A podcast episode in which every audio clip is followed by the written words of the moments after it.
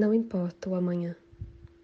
Meu corpo fotografa as ondas magnéticas, as ondas imagéticas, as ondas hipotéticas do som, da síncope da palavra, entrando nos metais do seu corpo, na vibração quente, fria, quente, que sobe da nuca aos pés, no murmúrio de um frame.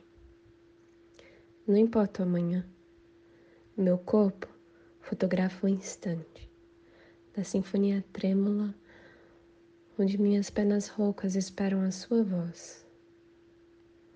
O encontro dos órgãos é a comunicação mais profunda e curiosa quanto um clique de câmera dado ao acaso, ao eterno acaso.